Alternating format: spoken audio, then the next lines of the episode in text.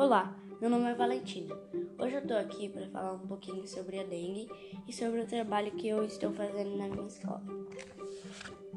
O mosquito da dengue é responsável pela transmissão de várias doenças para homens: febre amarela, dor de cabeça forte, manchas e coceira na pele, dor no corpo e articulações, perda de paladar e apetite, dor atrás dos olhos, febre alta fraqueza e cansaço, náusea, vômitos, tontura.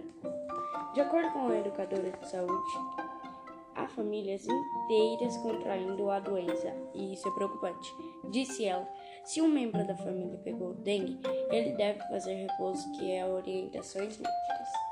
No mesmo mês em que o Brasil confirmou seu primeiro caso de paciente com um novo tipo de coronavírus surgido na China, um velho conhecido dos brasileiros deu sinais que vai infectar ainda mais pessoas em 2020. O vírus da dengue transmite do, pelo mosquito Aedes aegypti. Um beijo e eu vou terminando esse podcast por aqui. Tchau.